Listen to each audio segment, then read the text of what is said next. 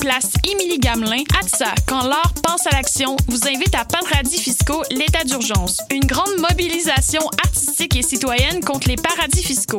Profitez d'une programmation délirante avec les artistes belges Loops, Désorceler la finance, Le camion vide-poche, Le cœur en colère, Le radis fiscal de ATSA. Assistez à une conférence de Alain Deneau. Impliquez-vous comme bénévole du 16 au 19 novembre, place Émilie Gamelin. Soyez nombreux à dénoncer les paradis fiscaux dans les règles de l'art.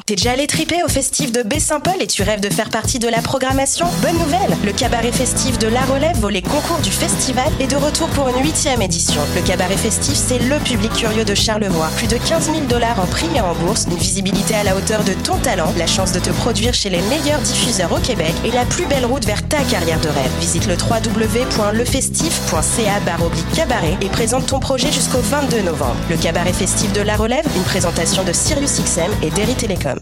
Tous les mardis à 20h au Théâtre Sainte-Catherine, c'est la soirée Art Machine. Venez découvrir le show le plus éclectique en ville. Humoristes, musiciens, clowns, artistes burlesques et autres what the fuck se partagent la scène du Théâtre Sainte-Catherine. Venez vivre avant de mourir. Le tout est accompagné du house band The Firing Squad. 10 prix régulier, 7 prix étudiant. Le Théâtre Sainte-Catherine est situé au 264 Sainte-Catherine-S, à deux pas du métro Berry-UQAM. Les portes trouvent à 19h30, show 20h. Art Machine. Hey, c'est la 20e édition des RIDM. Les RIDM? Oui, les Rencontres internationales du documentaire de Montréal. Le festival où l'on retrouve des films engagés, captivants, aux démarches singulières. Il y a aussi des essais expérimentaux et des courts-métrages. Un festival qui nous fait découvrir le monde. Et nous fait rencontrer les cinéastes. Les RIDM, c'est une foule d'activités et une salle dédiée aux projets interactifs. En plus, il y a des shows gratuits au quartier général. Les Rencontres internationales du documentaire de Montréal, du 9 au 19 novembre. Là, où, toutes, les histoires, se rencontrent. Rendez-vous sur ridm.ca. What a Day et c'est Robert Nelson de À la claire ensemble sur les ondes de choc.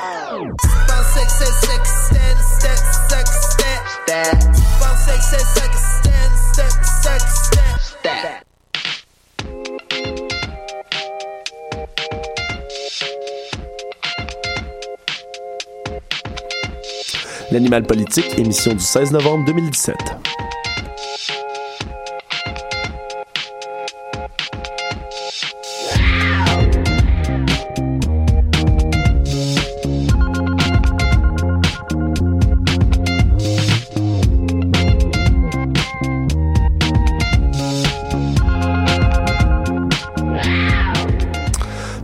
Parmi nous, chers auditeurs, sur les ondes de choc.ca à l'animal politique. Ici votre animateur Alexandre Moranville qui vous reçoit. Euh, ce- cette semaine, le studio est dégarni, mais pas notre contenu. Nous allons être rejoints par certains de nos collaborateurs qui n'ont pas pu être ici à la bonne heure, les petits retardataires. Mais je suis tout de même joint à l'instant de Catherine Charon, Bonjour. de Félix Lemieux, allô? de Nicolas Boniro à la console et Ludovic Théberge ainsi que Félix Pennos nous rejoindront en studio plus tard, comme je l'ai mentionné. Sybelle Olivier Cloutier, aujourd'hui, ne parle pas du système de santé, mais en bénéficie. Euh, rien de grave, mais elle passe des tests euh, au CHUM cette semaine. On lui envoie plein de love. Alors cette semaine, comme on, je, je l'explique si bien, vous allez le deviner, tout est chamboulé, on, on renverse la machine, on renverse la vapeur. Alors on va commencer en environnement avec Félix. Alors c'est une grosse semaine hein, à l'international, surtout avec la, la conférence sur le climat, la politique fédérale et provinciale est pas épargnée vraiment. Alors euh, tu nous parles de quoi cette semaine, Félix? Et oui, malheureusement, c'est pas l'envie qui me manque de vous parler de la COP 23, mais malheureusement, j'ai pas le temps de parler euh, que le taux d'émission de, gaz à effet de serre a augmenté euh, depuis pour la première fois en trois ans. J'ai pas plus le temps non plus de vous parler que 15 000 scientifiques euh, ont admis que l'humanité était en danger après 25 années de déclin de protection de l'environnement. J'ai pas non plus le temps de vous parler que 60% des populations des vertébrés au monde avaient commencé à disparaître depuis les années 70. Je n'ai malheureusement pas le temps de vous parler de tous ces événements. Ce que je vais vous parler cette semaine, c'est que le gouvernement de Justin Trudeau a annoncé qu'il allait accélérer la protection des zones maritimes au pays. On le sait. Au moins une bonne nouvelle dans tout ça. hein. Au moins une bonne nouvelle pour l'instant. Euh, on le sait, le Canada est le deuxième plus grand pays au monde après la Russie. Si on, si on additionne euh, les terrains maritimes que le Canada possède à ses frontières, euh, on possède 891 163 kilomètres carrés de territoire maritime. Et je vais faire un petit quiz. Selon vous, c'est quoi le, à peu près le pourcentage en 2016 qui était protégé? 15 15 Moi, je, ah, Alain? je vais dire moins que ça. Je, genre dire- ah, moi, je pense que je vais dire 7. Hi, vous êtes loin du compte. On est à 0.04, on est à 0.96%. Ben voyons. On a C'est horrible. 55 000, on avait 55 000 kilomètres carrés. C'est l'équivalent d'à peu près, euh, si je me trompe pas, c'est à peu près la taille de l'État de New York ou euh, deux fois. Mais en fait, donc c'est même, c'est c'est plus petit si je me trompe pas. C'est vraiment, c'est vraiment plus. Protégé. C'est vraiment plus petit, ouais, ouais, c'est vraiment pas Surtout ce qu'on a, là, c'est ce que je comprends bien, c'est fou, là. Et et, wow. et pourtant, d'ici euh, 2020, euh, le Canada a signé une entente euh, au Japon en 2010. Euh, C'est la Convention sur la biodiversité qui, euh, le Canada s'engage à protéger 10% de son territoire maritime d'ici 2020. Ouais, 10%, c'est pas tant que ça, vraiment. Alors, on est loin du compte. Il faudrait protéger, c'est c'est 500 000 km pour les deux prochaines, d'ici les deux prochaines années, quand même. À peu près. Pour arriver, déjà que le Canada, euh, le gouvernement Trudeau, avec son élection en 2015, avait promis de protéger à peu près 5% donc euh, la moitié de, l'objectif d'ici 2020, d'ici la fin 2017.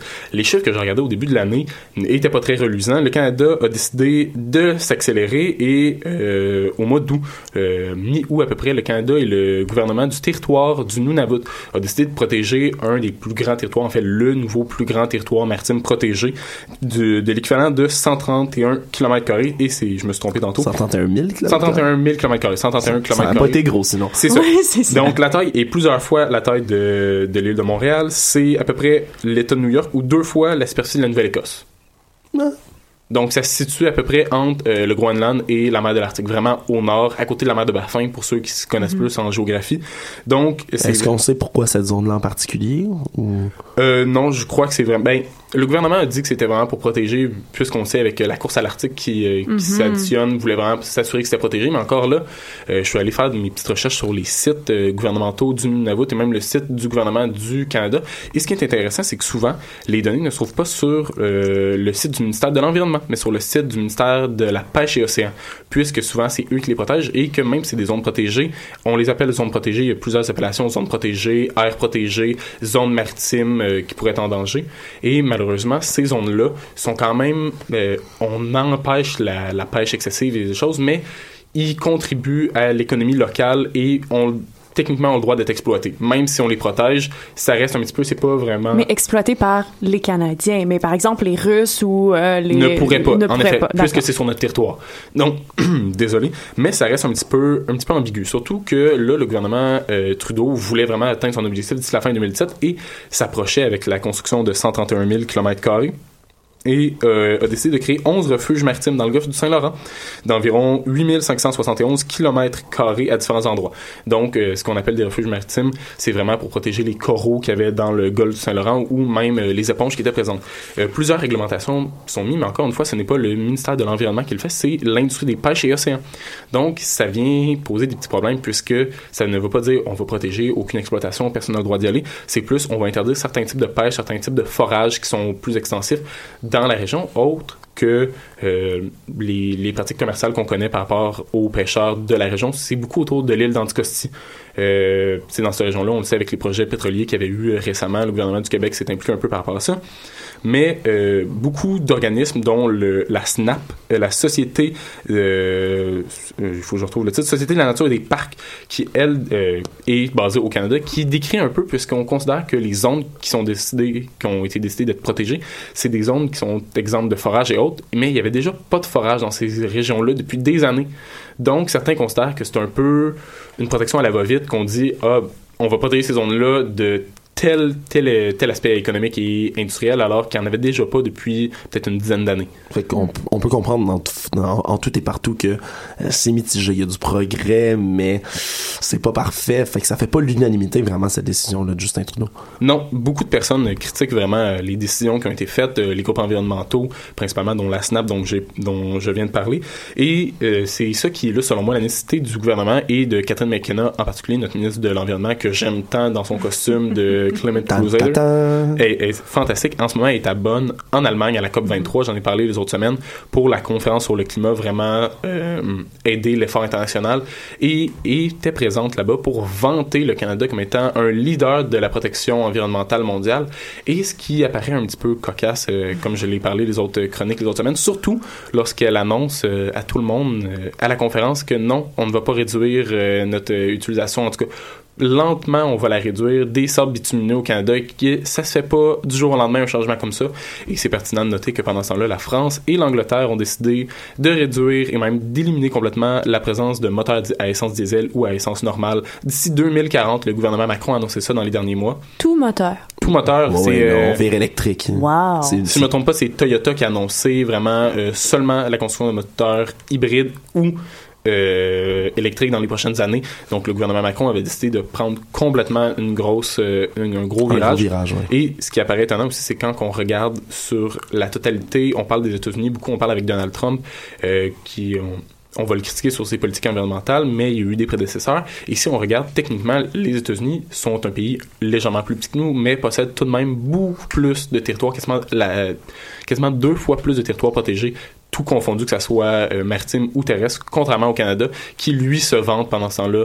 Le Canada est back, comme dirait Justin Trudeau, comme a dit Justin Trudeau il y a quelques années, malheureusement, et on voit comment euh, le gouvernement devrait travailler en équipe et ne pas se laisser, euh, ne pas se laisser marcher sur les pieds. Eh bien, on espère qu'il va y avoir des mesures comme ça pour les voitures électriques ici au Canada. Euh, J'aimerais beaucoup. Mais, tu sais, 2040, c'est loin, puis il va y avoir le temps de passer des politiciens en France et en Angleterre d'ici là. Mais En effet. on croise les doigts, c'est une belle déclaration. Merci beaucoup, Félix. Ça fait plaisir.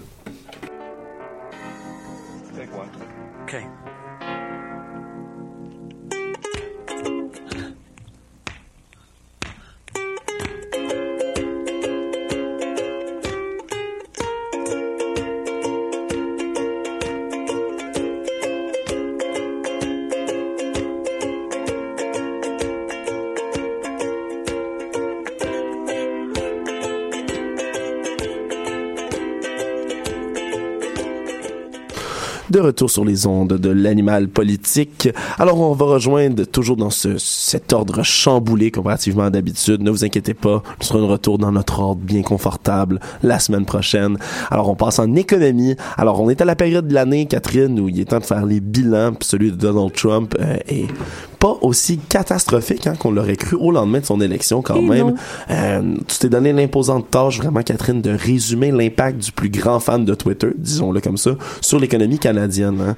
Euh, Il n'y a pas de récession économique, donc, en vue, Catherine?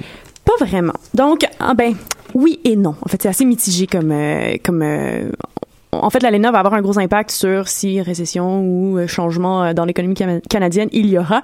Mais allons-y, changeons un peu le discours, puis allons voir euh, ce que Trump a fait de bien ou ce que Trump a pas fait pour que ça aille bien. En tout cas, vous allez comprendre. Ouais, c'est ça. Donc, pour l'économie canadienne, on- euh, pas canadienne, mais américaine, on est très, très loin des scénarios d'horreur qui avaient été euh, euh, pensés avant l'élection de Trump. Bon, c'est vrai que la nuit de ces élections, euh, le marché boursier a été euh, un petit peu chamboulé. Euh, on parlait de, de d'effondrement dans les nouvelles le matin, mais la journée s'est quand même conclue avec une hausse de 1% Bon, relativement, soyons relatifs dans tout ça. 1%, c'est pas énorme sur les marchés. Sauf que quand on s'attendait à ce que le marché crash carrément à la fin de la journée, c'est quand même le fun, tu sais. Euh, Il n'y a pas le, grand crash boursier, c'est pas, c'était pas pour ce jour non, non, non, exactement. Bref, un an plus tard, euh, c'est une hausse de 21% que l'on peut constater euh, à la bourse de New York, ce qui est quand même très intéressant. On parle d'un niveau record. Alors, il n'y a pas juste Loud qui a une année record cette année. C'était mon petit gag euh, sur euh, le, le rap keb de la journée. Yay! Alors, si on continue à, de parler de M. Trump, eh bien, pour ceux qui aiment les gros chiffres, cette augmentation de 21% ça correspond à une augmentation de 26 000 milliards de dollars américains. 1000 milliards, comme dans 1000 milliards de mille sabords, genre. Ouais, genre. Genre. Donc, du côté du PIB euh, des États-Unis, donc pour les petits curieux qui savent pas ou qui ont comme pas écouté pendant leur cours d'économie ce que PIB, ce que ça voulait dire, grosso modo, ça correspond à la valeur totale des biens et services euh, produits sur le territoire économique d'un pays. Ah, c'est ça que ça voulait dire. Eh ben clair, oui, c'était ça que ça voulait Le produit dire. intérieur brut, par Et Catherine. voilà. Alors, euh, qui- Ouh. en tout cas, bref, alors qu'il était euh, en croissance de 1,6 euh, 1,6 exactement, il a grimpé de 3 ces deux derniers trimestres. Puis, il y a, en ce moment, il, y a- il est en augmentation de 2,3 actuellement. Donc, c'est quand même une augmentation, c'est intéressant.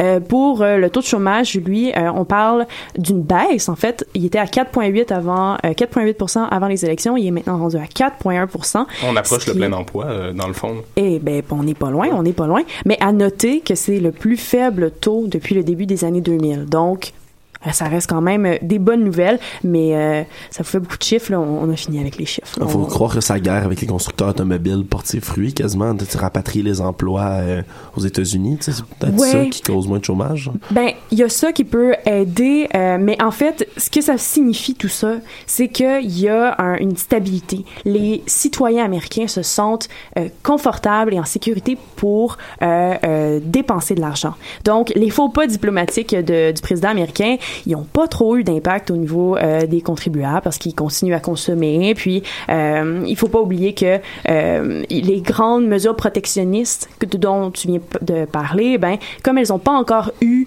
euh, comme on ne ressent pas encore les impacts, parce que c'est pas toutes les mesures que Donald Trump disait haut et fort pendant ces élections qui ont été mises en place. Donc, ça fait en sorte que les investissements étrangers continuent à rentrer au pays. Ça fait en sorte que les euh, gens qui utilisent l'Obamacare ont pas à réfléchir à mettre de l'argent de côté pour pouvoir euh, avoir un coussin quand il y aura des soucis de santé parce que ils ont encore leur assurance. Donc, l'inaction de Trump a joué en faveur économique ah, est-ce qu'on sait si le prochain, euh, le prochain budget, dans le fond, qui est supposé paraître, le, tax bill qui est supposé paraître aux mm-hmm. États-Unis, devrait affecter euh, tout ce qui est euh, la bourse, même le plein emploi? On sait que les taxes sont supposées augmenter pour les plus pauvres, la classe moyenne, selon un rapport proposé par le Washington Post d'un organisme indépendant ce matin.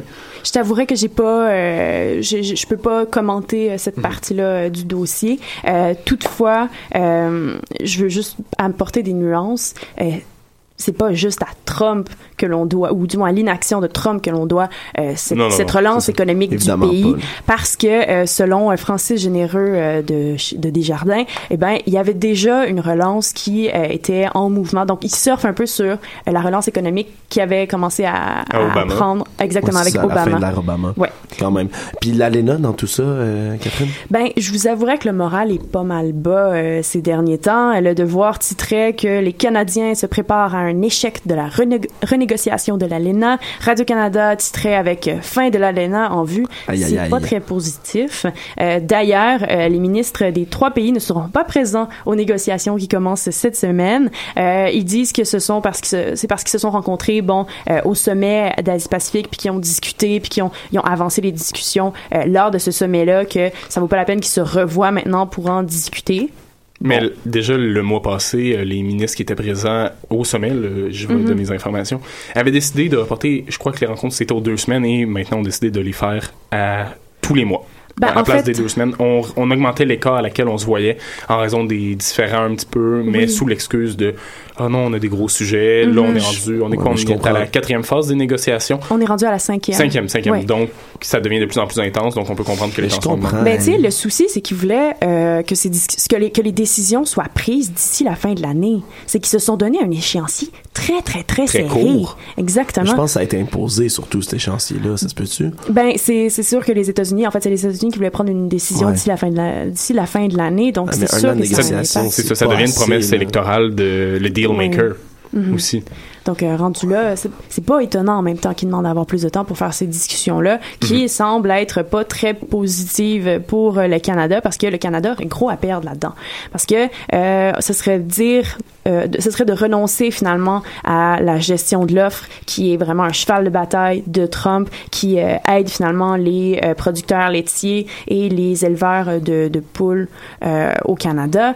ce serait de diminuer la, le, parc de construction automobile au Canada. Le Canada est pas prêt à dire non à ça. Puis d'ailleurs, ça c'est dès le début des, négociations. il disait qu'il voulait pas que le Canada soit perdant dans cette histoire-là. Donc, ce qui risque d'arriver, c'est qu'on perdrait ce genre de truc-là. Ce qui est pas intéressant pour le Canada parce que euh, la fin de l'ALENA, euh, ça aurait un impact sur l'économie canadienne. Bon ou mauvais, les analystes disent que ce serait mauvais parce que, rappelons-le, 70% de nos exportations sont faites aux États-Unis. Donc, c'est un énorme, énorme, énorme. Le dollar prendrait un coup également. Ben, le dollar mhm. prendrait un coup. On estime que ça pourrait tomber à 70 cents US. Puis, si c'est pas plus bas, Mais on, Justin Trudeau a justement parlé euh, la semaine passée, le sommet des Pacifique Mhm. a utilisé ça comme raison pour aller vraiment voir les autres euh, pays euh, d'Asie du Sud-Est pour Ouais. parler des, des questions économiques, pour diversifier son économie. ailleurs, là. Mais Pour parce qu'il y exporter ailleurs, avait, exactement. ben, il y avait le, le, le, le Transpacifique qui Mhm. était supposé euh, avoir lieu. Donald Trump s'est retiré de cet accord-là. Évidemment. Euh, donc, c'est c'est sûr qu'en ce moment, la situation, elle est tendue. Chaotique. Ben, chaotique, elle est tendue, disons ça comme ça. Euh, ce qui pourrait arriver carrément, c'est que plutôt que d'avoir des, euh, des un deal qui, qui rejoindrait à la fois les États-Unis, le Canada et le Mexique, ben on retournerait à l'ancien accord qu'on avait avec les États-Unis parce qu'avant que l'ALENA euh, ait lieu, il y avait un autre accord qui était en place. Euh, L'autre option aussi, c'est qu'on ait un accord bilatéral carrément avec le Mexique. Euh, tout est pas noir, mais tout est bien incertain. Disons ça comme ça.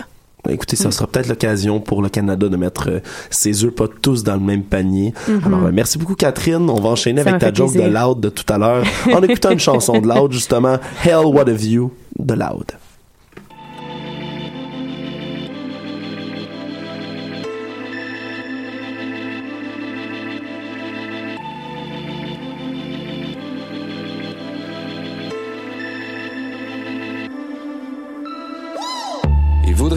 Voudrait ma vie. La gloire et l'envie sont inséparables. Mais c'est pas les rappeurs qui me préoccupent. Aucune compétition, j'ai rien à battre. On m'a dit, mon ami, sois pas trop arrogant. Dans ce monde, aucun homme est imbattable. Je devrais me contenter d'être imbattu. J'ai vu des victoires anticipées. Crois-moi, c'est jamais gagné d'avance. J'ai vu des amis jurer sur la famille, devenir ennemis, jurer de rien avant. J'ai vu la gloire, y'avait rien à voir. Je connais les groupies, c'est les moins fidèles. Je connais les groupies, c'est les moins fidèles. Si elle me reconnaît, je me mets fidèle. Dans la vie, there's something you gotta know. Tu peux pas changer les roses en Kenagano. Tu peux pas sauver les kids, t'es pas genre Renault. L'ennemi est parmi nous, parole de parano. Ah, been in this business for I don't know. Des années, ça le fait nous des animaux. Ah, eat what I kill, laissez-moi tranquille. J'ai trouvé la paix dans l'exil, mais still. Cancel tous mes rendez-vous. Still. Prends plus d'entrevues, vous parlerez entre vous. Still, I finally found a place where I see none of you. And I've been thinking to myself, hell, what a view! What a view! What a view! What a view!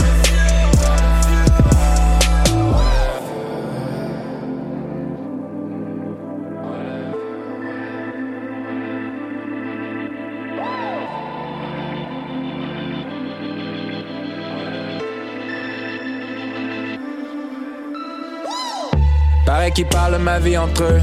Je les ai croisés, ils étaient silencieux. Tous les poussés, je me console avec le fait qu'ils pourront jamais se reproduire entre eux. Une main de fer dans un gunbox, on est venu chercher le grand boss. Money danse jusqu'à la providence, et à la la bamba. J'ai vu des hommes qui voulaient ma peau, je les ai accueillis comme mes apôtres. Ils m'ont régné trois fois le coq à chanter, ils sont revenus comme de rien après la pause. Deux jours sur la job à 3h15, already know what my girl thinks. All I'm ever doing is work, but baby, whatever I'm doing is working.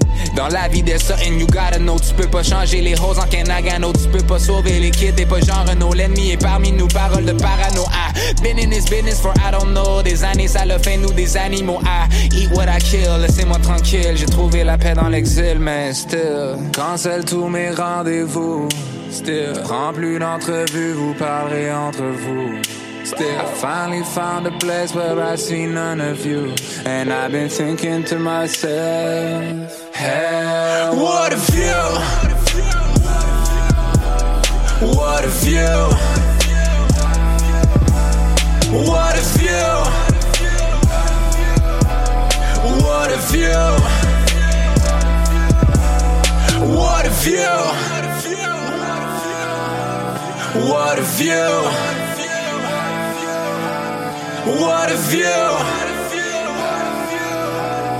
What a view!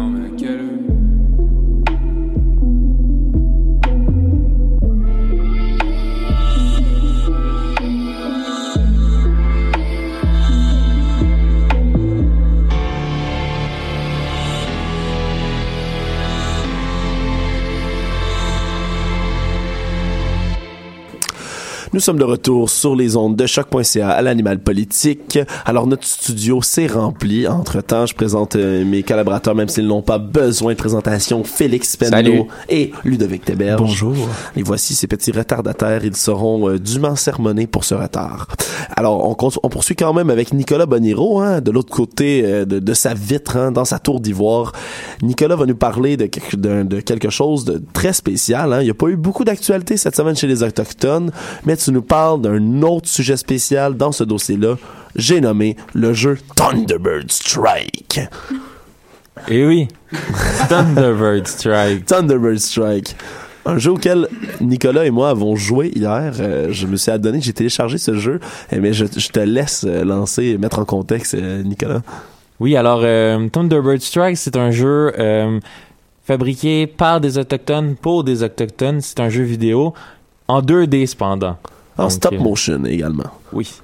Et donc, ça a été créé par Elisabeth Lapensée, qui est une professeure d'origine métisse et Anishinabek euh, à la Michigan State University. Euh, en 2007, donc cette année. Et euh, je vais vous expliquer un peu le fonctionnement du jeu.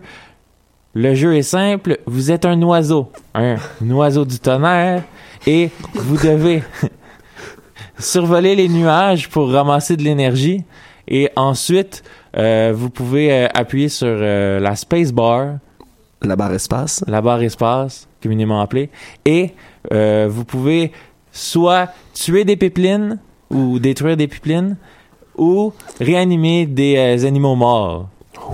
Donc, euh, euh, on, on, voit là, dans, dans les deux phases du jeu, très clairement le, niveau de restauration qui, qui, sont normalement attribués aux, valeurs autochtones, donc de restauration de, de, de la vie animale. Et on, on, voit également un peu le, le côté environnementaliste du jeu. Donc, euh, pour mettre un peu en contexte aussi, euh, euh, ça s'est passé un an après les, les, manifestations à Standing Rock aux États-Unis contre la construction de l'oléoduc Dakota Access. Je ne sais pas si vous vous en souvenez. Il y a notamment l'actrice américaine Shailene Woodley qui avait été arrêtée parce qu'elle avait participé notamment à des, à des protestations. donc, c'est une preuve que l'activisme anti-pipeline aux États-Unis n'est pas mort. Et euh, donc, euh, le Thunderbird Strike, l'oiseau du tonnerre, c'est une créature surnaturelle importante dans la mythologie autochtone et euh, de, la côte de la côte du nord-ouest. Et donc, c'est pas par hasard que c'est un oiseau le symbole du jeu. Oui, alors euh, comme comme tu dis, ça c'est ça a brassé à Standing Rock euh, dans la dernière année. Pour ceux qui n'ont pas suivi, comme le dit Nicolas, hein, c'est le pipeline devait passer sur les terres ancestrales. Euh, on parle de traités qui sont qui datent des années 1800. c'est le lieu également de d'essai de Sitting Bull, je pense, ou ouais, de Sitting Bull effectivement, celui qui s'est illustré à la bataille de Little Big Horn contre le général Custer. Il y a beaucoup d'histoires, c'est très impliqué. Alors j'ai joué à ce jeu et à défaut, je vais le dire malheureusement euh, à défaut d'être vraiment euh, palpitant, c'est un peu tranquille, c'est monotone comme jeu. C'est le message vraiment derrière ce jeu-là euh, qu'on veut voir passer. D'ailleurs, ce message-là a créé une controverse jusqu'en dans, le Sénat américain. Hein, ce n'est pas une blague. tu peux-tu nous parler de ces réactions-là que, que, le jeu a suscité? oui, ben justement, il y a des élus du Minnesota et des lobbyistes du pétrole qui ont qualifié le jeu d'éco-terrorisme. Et ce n'est pas une très grave. Et euh, il y a même un sénateur euh, républicain du Minnesota, David Joseph Osmek, qui a demandé à ce qu'on retire une bourse de 3200 dollars qu'avait reçu Madame La Pensée pour développer ce jeu-là, justement. Euh, et il y avait notamment dit que l'argent des contribuables du Minnesota devait être investi dans le Minnesota et non pas dans le financement d'une version euh, éco-terroriste du jeu Angry Birds. ce sont ces mots. C'est assez simplifié, mais bon. Et euh, pourquoi, pourquoi Madame euh, La Pensée utilise le jeu dans ce cas-ci en particulier? C'est pour se réapproprier l'histoire et les valeurs autochtones, elle, elle pense que c'est un bon moyen d'y parvenir et elle dit que c'est vital pour la jeunesse euh, autochtone de, de, se, de, de, de, de, de s'impliquer directement euh, dans la détermination de sa représentation de ce que devrait être la vie et ses valeurs. Oui, d'ailleurs, euh, Nicolas et moi-même participons euh, à un travail, nous, avons un projet là-dessus qui dont nous vous ferons les, parvenir les échos très prochainement. mais il y, y, a, plus proche d'ici, hein, il y en a d'autres des jeux qui ont été mis sur pied pour et par des autochtones également. je pense entre autres au jeu Never Alone, que lui, ben, près d'ici plus ou moins, c'est des Inuits qui ont, ben, c'est toute la, de la tradition, de la mythologie inuit. Euh, ça se passe, c'est pas un inuit et son renard blanc. Euh, c'est un jeu développé par euh, les Inuits d'Alaska justement.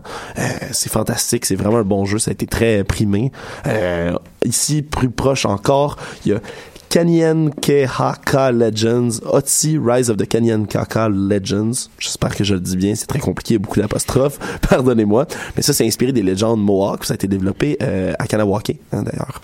Je suis très content que tu aies dit euh, le nom de, du dernier jeu euh, par ailleurs, comme ça j'ai pas besoin de le répéter. Mais euh, donc le, le, le, jeu Odyssey Rise of the Legends. Rise of the Kanyaka Legends voilà. Euh, a aussi été développé, euh, ben, a été en partie euh, développé par Madame La Pensée qui s'est impliquée ah. avec le professeur. c'est ce qu'elle m'a expliqué dans un courriel qu'elle m'a envoyé hier soir tard. Donc je voulais te faire passer le message. Merci bien. On, discute, on discute. Alors merci, on va continuer à suivre ça de près et on vous fera parvenir des détails de cette enquête. C'est un beau moyen de réappropriation de la culture pour les autochtones. On peut même mettre une vidéo de, de, de ça sur la page Facebook. Il y a des tutoriels euh, YouTube qui existe. C'est bien parfait. Merci beaucoup.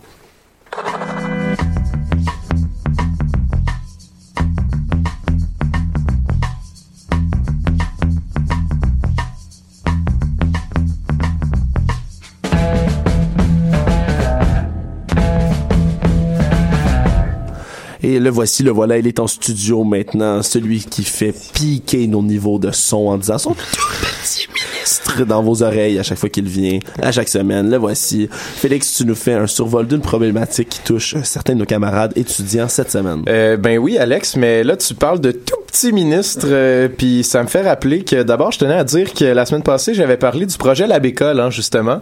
Euh, on peut voir d'ailleurs euh, sur euh, la page Facebook de notre tout petit ministre Sébastien Prou qu'à côté de Ricardo Larrivée, Pierre Thibault et mon cher Pierre Lavoie, il est vraiment, vraiment hein, pas très grand. Mais euh, bon, parlant des maîtres d'œuvre euh, du Lab École, euh, j'avais, je, les avais qualifiés la semaine passée en parlant du projet que c'était des habitués de Tout le monde en parle.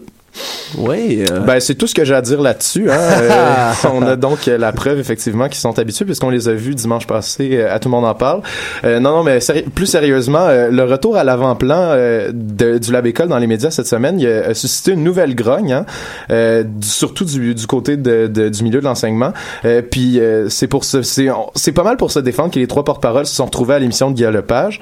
puis en lisant hier une chronique d'Alexandre Sirois, qui, qui est chroniqueur à la presse, au sujet du genre de pessimisme qui règne dans le milieu de l'éducation, euh, ben, j'ai comme eu l'impression que le débat autour du lab école était peut-être pas logé à la bonne enseigne.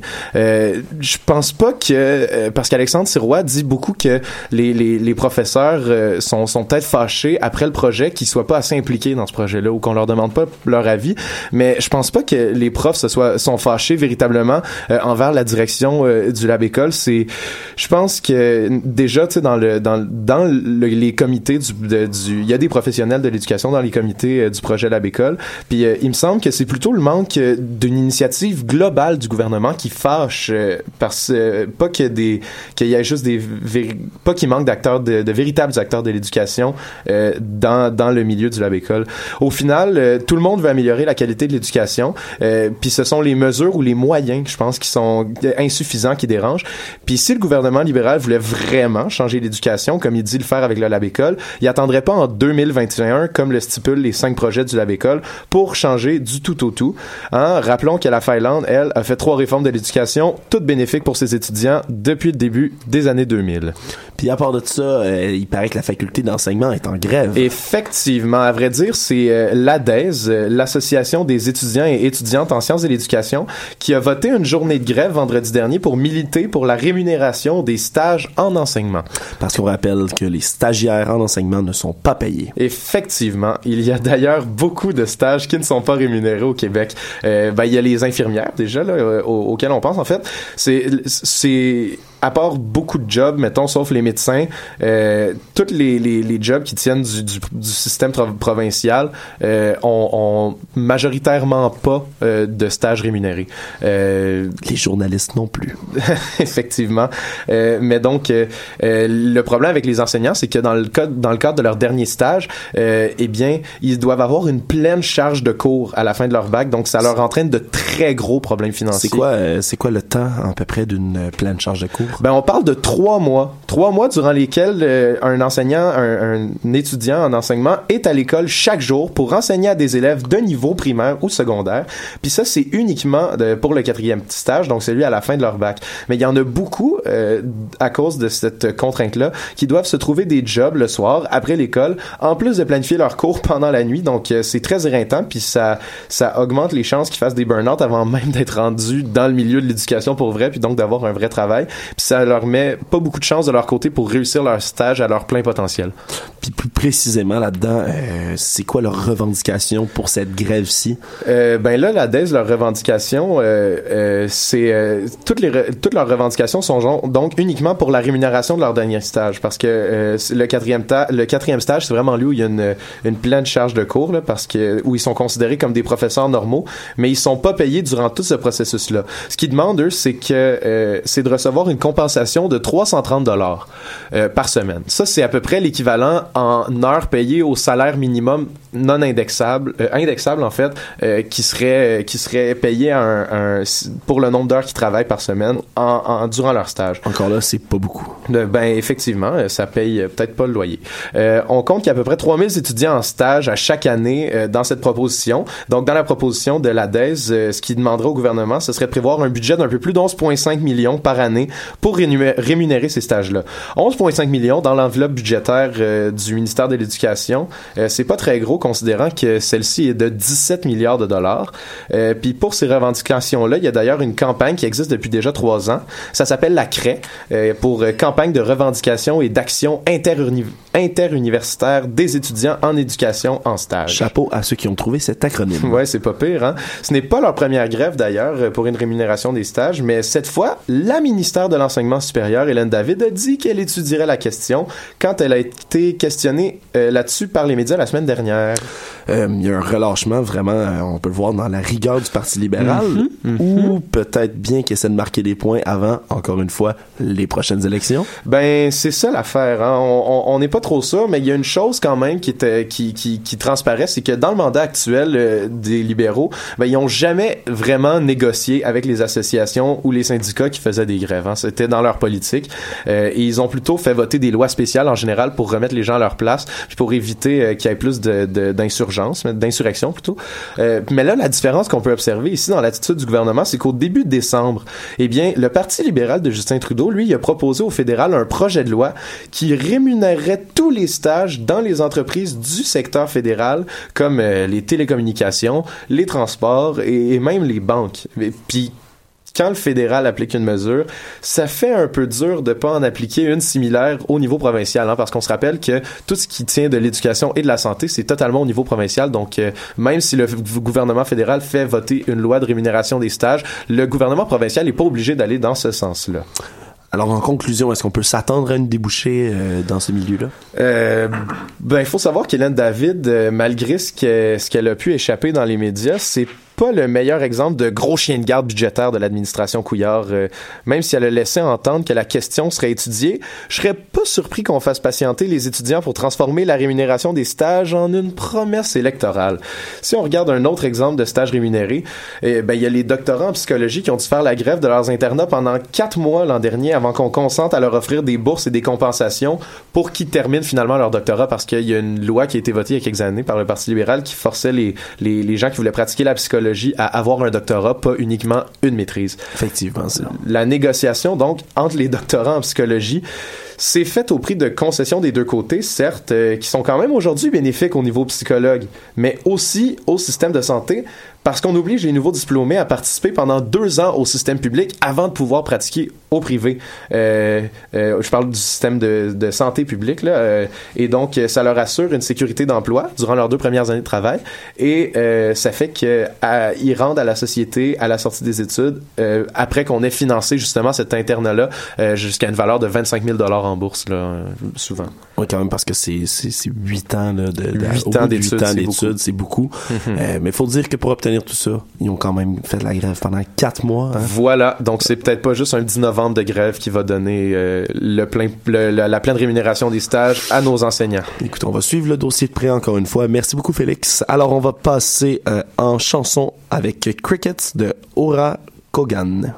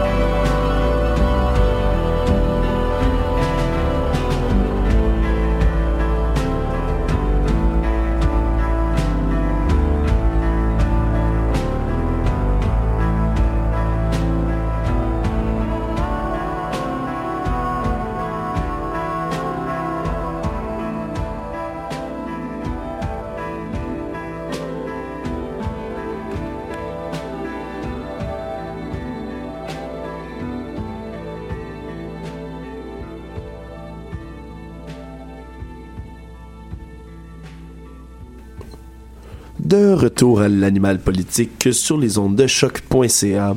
Le dernier mais non le moindre, je vous ai gardé quand même un, un petit, euh, une petite habitude, là. Ludovic Théberge à l'international. Alors, la semaine dernière, tu nous as parlé du voyage de notre cher Justin National en Asie. Euh, on avait abordé la question des droits de l'homme aux Philippines. Entre autres, on a beaucoup parlé de Ouais, Rodrigo ouais. Duterte euh, la semaine dernière. Euh, et a bel et bien abordé le sujet, hein, à ce qui paraît. Alors, Oui, tu oui. fais un retour sur la situation aujourd'hui. Une insulte personnelle et officielle. Bon, voilà comment le sanglant président Duterte a réagi aux commentaires de Justin Trudeau. Les deux se sont rencontrés en privé euh, et Trudeau disait que c'était un échange très cordial et positif. Euh, les deux se sont parlé, comme vous le savez, des droits de l'homme, euh, parce qu'aux Philippines, il y, a, il y a des petits problèmes avec la drogue, tout ça. C'est une guerre contre la drogue. Mais assurez-vous, Justin n'a quand même pas été qualifié d'enfant de chienne, comme l'avait été Barack Obama lorsqu'il avait critiqué cette guerre contre la drogue menée aux Philippines. Le président euh, américain est aussi, était aussi en visite dans la semaine dernière. Duterte l'avait averti, ne me parle pas des droits de l'homme. Trump n'a pas... euh, Très Trump semble, ouais, c'est ça. Trump semble l'avoir écouté. En fait, euh, il a pas reparlé de ça par après. Donc, ça semble être mort à ce niveau-là. Euh, par contre, euh, Trudeau a aussi rencontré, euh, durant son voyage en Asie, qui a duré un petit peu plus qu'une semaine, la dirigeante du Myanmar, puisqu'on sait que la crise des Rohingyas euh, présentement... C'est- C'est sûr, c'est- c'est plus Aung San Suu Kyi, là? C'est-tu elle là, qui Oui, est oui, encore oui. en poste? Ouais, c'est elle, hein, c'est cela. Oui. Ok. Euh, il n'a pas fait de remarques trop négatives selon ce qu'il disait après aux journalistes. Par contre, euh, il a dit que le Canada était prêt à s'engager et aider dans la crise. Mais est-ce qu'on sait, moi je reviens là-dessus, cette insulte personnelle officielle, y a-tu des mots qui ont été mis là-dessus ou c'est. Il en a juste parlé, il a juste dit Hey, Rodrigo, tu serais peut-être pas tué tout ton peuple? Mais c'était en privé, donc on peut pas peut vraiment pas le le savoir. savoir. Derrière les Euh, portes closes, comme. Exactement. Trudeau a répondu aux journalistes en disant qu'il avait abordé ça, euh, et après Duterte justement a été dire une insulte personnelle et officielle. Donc, Ah, ben c'est mieux, ouais, c'est mieux l'a que. pas- pas c'est très mieux- bien pris. C'est mieux que fils de chienne, quand Ouais, même. ouais, hein. ouais. On va se le dire. Alors, faut également rappeler hein, qu'il y a plusieurs ONG qui avaient écrit à Monsieur Trudeau, hein, puis qu'il l'avait poussé un peu euh, dans les fesses, hein, pour euh, qu'il discute euh, des droits de la personne avec le président philippin. Ouais, exactement. On s'en entendait pas, pas beaucoup euh, qui parlent de ça. Même moi, la- même moi le premier la semaine dernière, j'étais sceptique. Euh, les moi- analystes moi étaient même. aussi. Euh, c'est un sujet chaud et ça peut risquer d'entacher la relation avec les Philippines. Mais Trudeau, Trudeau le dit. le- lorsque vous rencontrez un pays comme le Canada, le Canada, on est fier, on veut aborder ce sujet-là. Aussi rappeler en disant que ben on n'est pas parfait nous non plus. On a eu des problèmes avec les autochtones par le passé et on essaie de se rattraper aussi. Euh, tout récemment, c'est, ça s'est passé euh, hier, le- l'ONG new-yorkaise euh, Human Rights Watch qui a félicité Trudeau, euh, s'est réjoui de la stratégie du premier ministre de ré- rel- rel- pardon, révéler les propos euh, de leurs entretiens. Euh, parce que ça a un poids quand même médiatique lorsqu'un premier ministre d'un pays quand même assez important comme le Canada euh, accepte de divulguer les informations qui se sont passées dans leur euh, dans leur euh, échange. Et c'est sûr que cette ONG n'a pas félicité Donald Trump euh, et s'est dit déçu de la stratégie euh, discrète du premier ministre américain. Ben là, il s'était fait avertir, là. C'est pas de sa faute. Mais à part cet enjeu-là, euh, Trudeau euh, allait, lui, principalement en Asie pour discuter d'économie. Hein? Euh, Oui. On en a discuté un peu tantôt. Euh, Qu'est-ce qui est ressorti de ce côté-là de cet assez long voyage, quand même? Mais c'est ça, Trudeau euh, voulu profiter un peu, ben, veut profiter de la croissance économique rapide de l'Asie. Il était là pour négocier des accords de libre-échange en partie. Euh, on vous en avait parlé la semaine dernière, euh, l'accord de libre-échange transpacifique. Les États-Unis, on se rappelle, se sont retirés au début 2017. Donc, il y a des nouvelles négociations pour en venir à un accord. Euh, les 11 pays ne sont pas venus à une, entente de principe, mais il y a une entente sur certains points. Donc, je vous, je vous fais un survol, un bref survol. On garde les mesures environnementales, les normes du travail qui étaient initialement inscrites dans le premier accord avec les États-Unis. Donc, c'est un pas dans la bonne direction, puisque au niveau des normes du travail, c'est des trucs comme les enfants ne doivent pas travailler, euh, droit aux négociations collectives et plus. C'est sûr. Ah, oui. Non, non, mais Ah, j'allais, j'allais te poser la question avant que tu te mettes à, à y oui. répondre, mais c'est, ça peut être fantastique quand même, surtout euh, quand on négocie avec l'Asie hein, dans ce domaine-là. Ben, c'est ça, parce que pour le Canada, on se dit, bon, les, les enfants ne doivent pas travailler, c'est clair, et pour d'autres, d'autres certains pays aussi, mais euh, c'est pas le cas pour le Vietnam et la Malaisie, qui voulaient initialement échapper à ces mesures. Le Canada a gardé, euh, gardé son point et fait pour pour que nous euh, pour euh, pour signer l'accord, on veut que tout le monde euh, applique les mesures. Wow, quand même. Hein? Euh, Fait que là, il reste seulement des mesures sur l'agriculture, l'industrie automobile, l'industrie culturelle euh, à, à négocier. C'est quand même un gros mandat. Euh, c'est pas exactement ce qu'on attendait pour cette attente, mais c'est pas euh, c'est pas aussi formel quand même qu'un accord de principe. Euh, Qu'est-ce qui peut expliquer que tout ça ait échoué là? C'est quand même spécial puisque le Japon a fait une annonce comme quoi il y avait une entente de principe euh, qui allait se signer. Le Canada, le Canada dit ah non, nous on veut continuer à négocier. Euh, donc euh, a dit nous il y a certains trucs qu'on veut on veut changer. C'est à ce moment-là que les États-Unis ont pris leur bagage puis sont partis. Hein? Non, en fait les États-Unis sont partis euh, ça fait longtemps. Oh, ils étaient pas là déjà? Non, non, il était déjà Bon. pas là. Mais c'est c'est le fait que les États-Unis aient quitté au début de l'année euh, qui provoque des changements et le Canada, euh, puisque devient la principale puissance en Amérique du Nord pour euh, cet accord de Transpacifique, veut renégocier des trucs, euh, surtout sur l'agriculture. là. Il veut un accord qui est favorable pour ses citoyens et lui-même. Ouais, C'est bien parfait. Merci beaucoup, Ludovic. Alors, cette semaine, nous passons, nous avons le temps pour euh, un beau débat ici à l'animal politique. Euh, ça a été euh, difficile, il y a plein de sujets chauds qui passent, mais j'aime beaucoup quand on parle de quelque chose qui cloche, qui, vient, qui vient nous parler d'actualité dans la journée. Alors, c'est beaucoup moins politique, mais moi, je vous amène un sujet, mesdames et messieurs. Est-ce que vous avez vu ce matin ce beau Gi- Giovanni?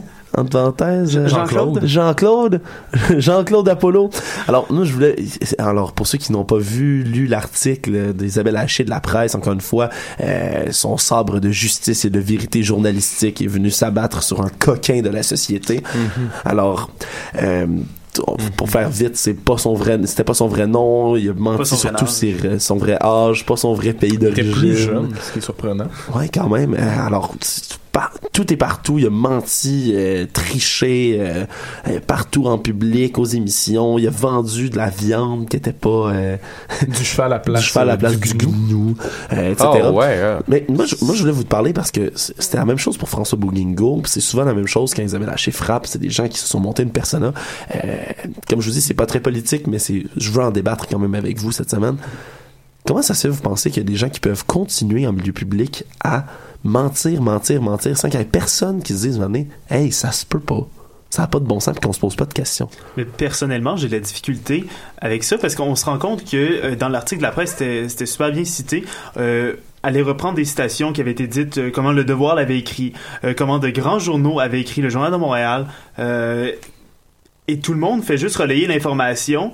Et c'est sûr qu'à un certain point, il y en a tellement, la personne se fait une crédibilité et que ça devient dur à entacher après. Est-ce qu'on parle pas à ce moment-là d'un, truc qui est symptomatique dans les médias de relayer une information sans tout vérifier? Évidemment, je vais pas taper sur les médias, mais quand même, je pense qu'il y a peut-être plus un travail rigoureux qui devrait être fait à ce moment-là. Ben, il me semble que, tu sais, dans le cas d'un restaurateur, c'est peut-être euh, moins euh, moins prenant là, qu'il y ait une place euh, qu'on relaye là, dans les médias, ou en tout cas une identité qu'on relaye dans les médias. Par contre, il peut très bien le faire par sa propre autonomie. Par sa propre autonomie, je veux dire. Probablement qu'en utilisant les médias sociaux, je pense que c'est plus facile probablement qu'avant euh, de, de se forger une identité qui est pas nécessairement la nôtre puis qui semble tout à fait légitime aux yeux de tellement de monde. Je sais pas euh, si Jean-Claude euh, pour pour l'appeler euh, par euh, par son vrai nom euh, a travaillé dans ce sens-là aussi il y, a, il y a une équipe de marketing qui ont créé cette identité là mais mais c'est sûr que dans à mon à, à mon sens c'est plus facile de de s'inventer une identité euh, grâce aux réseaux sociaux. Mais moi, je me demande, en fait, est-ce que c'est la création de l'identité en tant que telle? En fait, c'est que j'ai l'impression qu'ici, ça vient un peu voler la vedette à aux vrais actes qu'il a commis Qui a qui étaient commis pas corrects. Exactement, parce euh, de que, tu sais, se créer un nom, il y a des artistes qui se donnent des noms différents, il y a des artistes qui, qui changent un peu leur histoire pour Mhm. euh, créer un genre de d'aura De autour de ces mystère. personnes-là. Tu sais, à la limite, moi, ça, ça me ça me choque plus ou moins. Non, exact. Ce qui me choque, ben c'est vraiment plus les actes qu'il a commis. Puis euh, en fait, peut-être que la question ce serait ça finalement. Comment ça se fait que c'est, ben ça revient finalement à tout le débat qu'il y a dans les dernières semaines avec les, avec Gilbert Rozon, avec euh, tous les, les, les, les réalisateurs américains.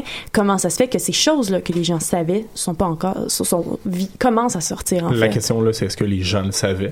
Est-ce que c'était, est-ce que si tous les médias l'ont Mhm. relayé, ce qui est quand même surprenant que les médias n'aient pas fait la recherche un peu. Alex, tu Mais il y, a- y beaucoup de gens, moi, de ce que de ce que j'ai lu de l'article, il y a beaucoup de gens qui ont décidé de parler tout d'un coup parce qu'ils étaient Ouais. interrogés. Mais je pense pas des gens qui seraient allés se confier d'eux-mêmes. Euh, moi, je pense en avec ce qui était décrit aussi, surtout. Là, Ben, mais je pense entre, je pense entre autres, ce qui est- moi je pense que c'est la, la, la clé de voûte de cet article-là. Euh, puis je prends ce cas-là, mais pour les autres, on en reparlera. Mais sa renommée à lui, comme ils ont si bien cité dans l'article, lui disait qu'elle était internationale, eh, mais elle, ne sortait pas du Québec, sa réputation. Sa famille, qui était en France, avait aucune idée des niaiseries qu'il disait. Puis quand ils leur ont parlé, il a dit ben moi ça fait 15 ans qu'on lui parle plus parce que c'est un menteur inver- invertébré qui est toujours en train de mentir. Euh, on lui parle plus la famille.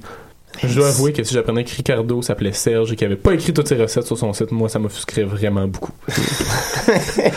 mais quand même, mais tu sais, là, on- là, on passe, là, évidemment, comme tu l'as dit, c'est- moins pire parce qu'on parle du monde de la cuisine. Peut-être que c'est pas tout le monde qui, qui, qui est un fan euh, de, de, de ardu des, des émissions le matin, et des kiwis et des, et c'est- et des hommes. Mais, par exemple, je reviens, moi, au cas, aux gens comme euh, Bougingo.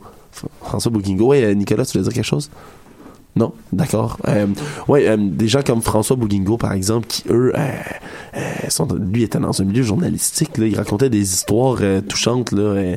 Est-ce que ça, ça, ça, devient plus grave? Est-ce qu'il faudrait juger tous les milieux sur un même pied d'égalité, quand même, quand on se forge des identités comme ça? Ben c'est c'est c'est là que la justice en fait elle fait fausse ben en tout cas elle, s'égare un peu parce qu'on sait pas est-ce qu'il y a une justice pour ces gens-là qui s'inventent des des des des, des identités? Mais une chose est certaine, c'est que la justice en ce moment travaille à au moins sanctionner les gens qui abusent de leur identité puis de l'autorité que ça peut leur apporter. Puis ça, c'est déjà quelque chose de bien. Je pense que ça, déjà que leur réputation soit exposée comme ça et ruinée, euh, c'est déjà quelque chose. Euh, en tout cas, je prends toujours un malin plaisir à voir ces coquins débusqués par le journalisme. C'est ce qui va conclure notre émission de cette semaine. Je remercie nos collaborateurs. Il y a Félix Lemieux qui vient de quitter, Félix Penneau, Ludovic Théberge, Catherine Charon et Nicolas Boniro, l'autre côté de la vitre. Je suis Alexandre Moranville. Merci d'avoir été nôtres. On se revoit, même poste, même heure, semaine prochaine.